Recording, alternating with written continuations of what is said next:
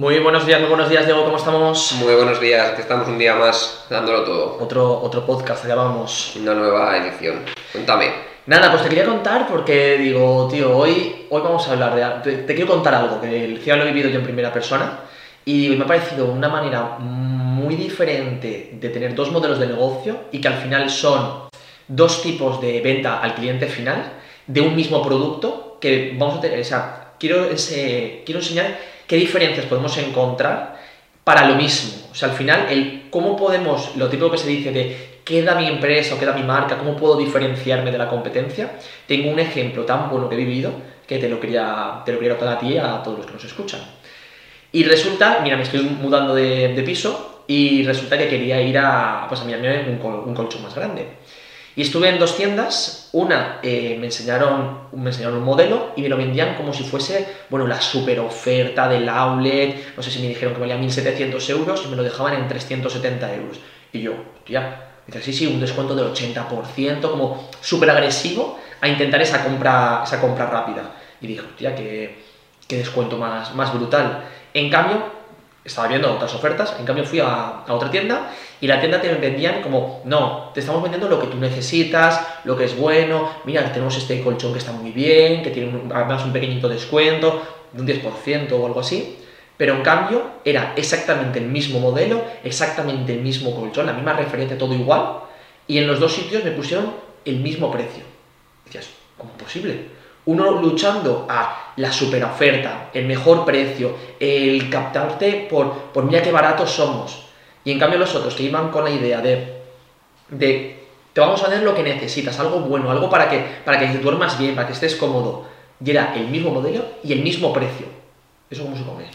Eh, digamos que cada, cada, empresa tiene clara cuál es su, su finalidad en cuanto a, a, la forma de convertir ese cliente en, en una venta. Por un lado está el que dices tú que va a precio, el, activador mental ese de la oferta, la exclusividad, que solo me queda uno que es, es, el último, igual cuando vuelvas ya no está. Y el otro funciona más a la imagen de marca de busco lo que tú quieres, vamos a tratarlo con calma, dime si lo quieres así, si lo quieres asado.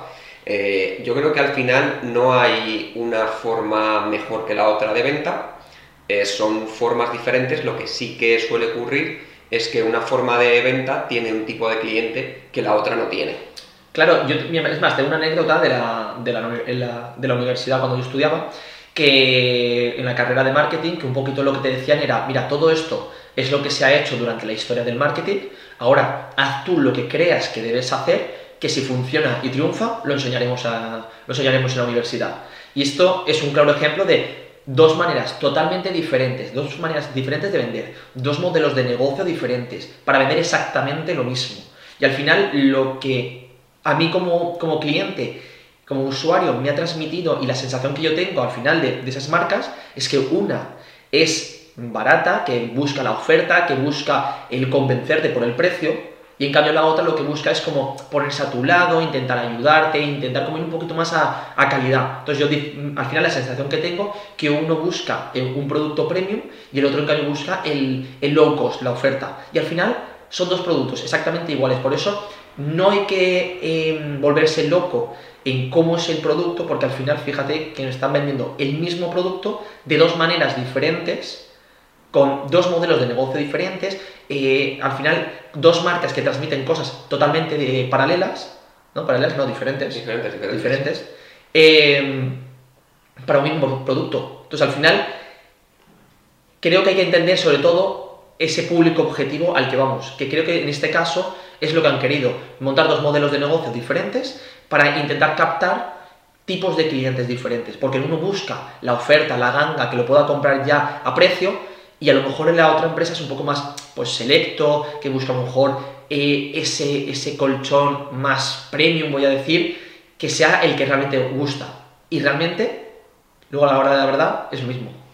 Sí, porque al final eh, el tipo de, de producto que es, me refiero a lo que es el colchón en sí, eh, obviamente podremos encontrar, me imagino, de una gran variedad de precios.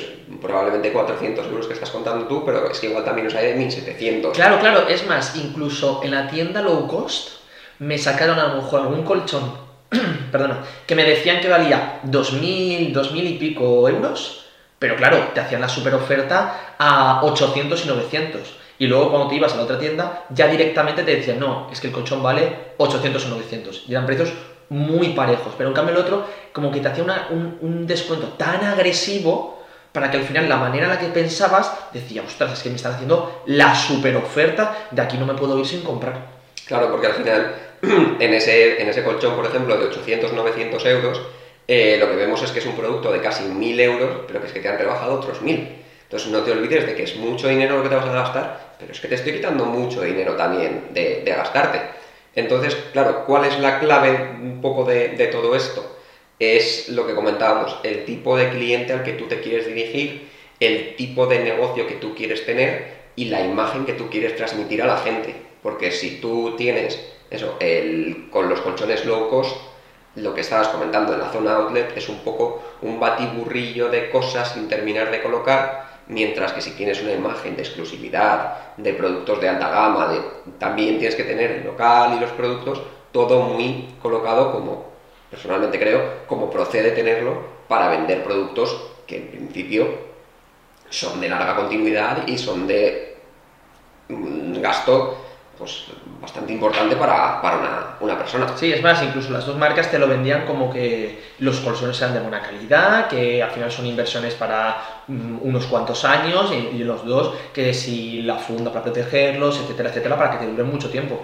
Pero al final son dos formas de vender muy, muy diferentes, incluso también que toda la, presencia que tenían las tiendas también iba muy acorde, debo decir que los dos lo habían hecho muy bien, porque en uno tenías todo perfecto, muy cuidadito, todo muy, muy selecto, y en cambio en el otro, la parte donde te estaban vendiendo esas super ofertas, estaba como un poco a que estaba pues todo un poquito al montón, como si fuesen los últimos modelos que le quedaban, la última oferta, y querían pues eso, transmitir que por qué motivo es tan barato, porque lo tenemos un poco aquí, que nos queda el último, que lo queremos sacar ya, no dándole tanto glamour, digamos, a, su producto. Y te voy a poner una pregunta complicada, Diego, venga. A ver. ¿Cuál crees que de estos dos negocios, de estos dos modelos de negocio, le ves más viabilidad o más escalabilidad o que en el largo tiempo puede triunfar más o que pueden facturar más?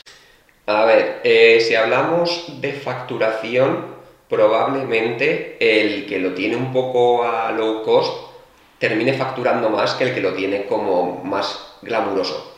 Por el simple hecho de que el activador mental de la exclusividad de esa oferta del tiempo limitado funciona mucho para, para los clientes, para la venta. Ahora bien, en cuanto a escalabilidad, probablemente el que lo tiene más cuidado pueda conseguir una mayor proyección en el tiempo porque al final el cliente no es tonto a día de hoy en nuestra mano en el móvil podemos comparar los productos y los precios al momento. Entonces, si tú sales de la tienda de low cost y te dicen, no, es que es el último modelo y valía 1.700 euros, lo buscas por internet y no encuentras en ninguna página web que efectivamente ese modelo vale 1.700 ni 1.000, sino que vale 400, igual sales y dices, me han querido tratar de tonto, de hecho, si vas primero a la que es más glamurosa, digamos, a la que te lo vende más en, exclusividad, en, personalidad, en personalización, eh, y te dicen, no, este modelo vale 400, te hago un 5%, un 10%, se te quedan 360, vas a otra tienda y dices, no, vale 1700, pero te lo dejo en 360 por ser tú y porque es el último. Entonces, al final, ese pequeño engaño activador mental para el cliente también puede, puede ir en tu contra y al final la gente decir, mm, es que me tratan un poco de, de tonto. Que igual luego vas a otros productos y dices, mira, pues la almohada, a mí me gustan almohadas muy suavecitas, que no tengan mucha dureza, y aquí me la vende a 10 y allí me la vende a 25. Oye, las y son cómodas, pues compro la de 10. Pero cuando es un producto que eso, que va a tener una proyección en el tiempo de 10, 15, 20 años, cada vez cambian el tema de los colchones, pero te vas a dejar 300, 400, 500 euros, si te, tú tienes ese punto de vista de que te están tratando un poco de engañar, eh, al final probablemente acaben perdiendo, perdiendo ventas. Entonces nos quedamos con que el low cost a nivel de facturación quizás mejor porque también juegan con esa compra impulsiva del momento de la, de la oferta. Y para escalabilidad creo que opino igual que el, premium se pueden hacer muchas más cosas porque si al final tienes un cliente que confía en ti y que ve que lo que vendes es calidad, al final puedes vender cualquier otro tipo de, de, producto, incluso más, más caros, que en cambio en el low cost es más complicado de meter porque al final tu público objetivo busca un producto de, de ganga, vamos a, decir, vamos a decir así. Sí, es un poco eso. Al final, cuando tú tratas a un cliente personalizado, hablas con él y te acaba prácticamente conociendo por el nombre, siempre transmite más confianza y aunque te cobre un poquito más, muchas veces, digamos, como que se lo, se lo puedes llegar a perdonar, por, por comentarlo así.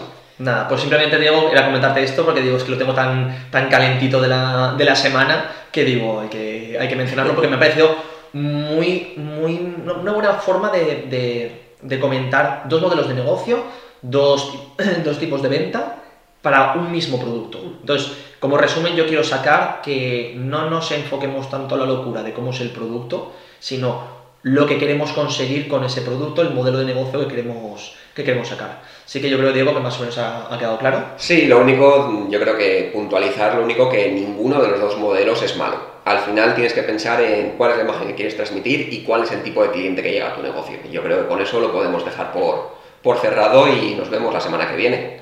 Por supuesto, así que nada, si tenéis cualquier pregunta, nos lo ponéis en, en los comentarios, o lo escribís en la página web, o por Instagram, Twitter, Facebook, estamos en todos los lados. Así que nada, Diego, nos vemos pronto. Nos vemos.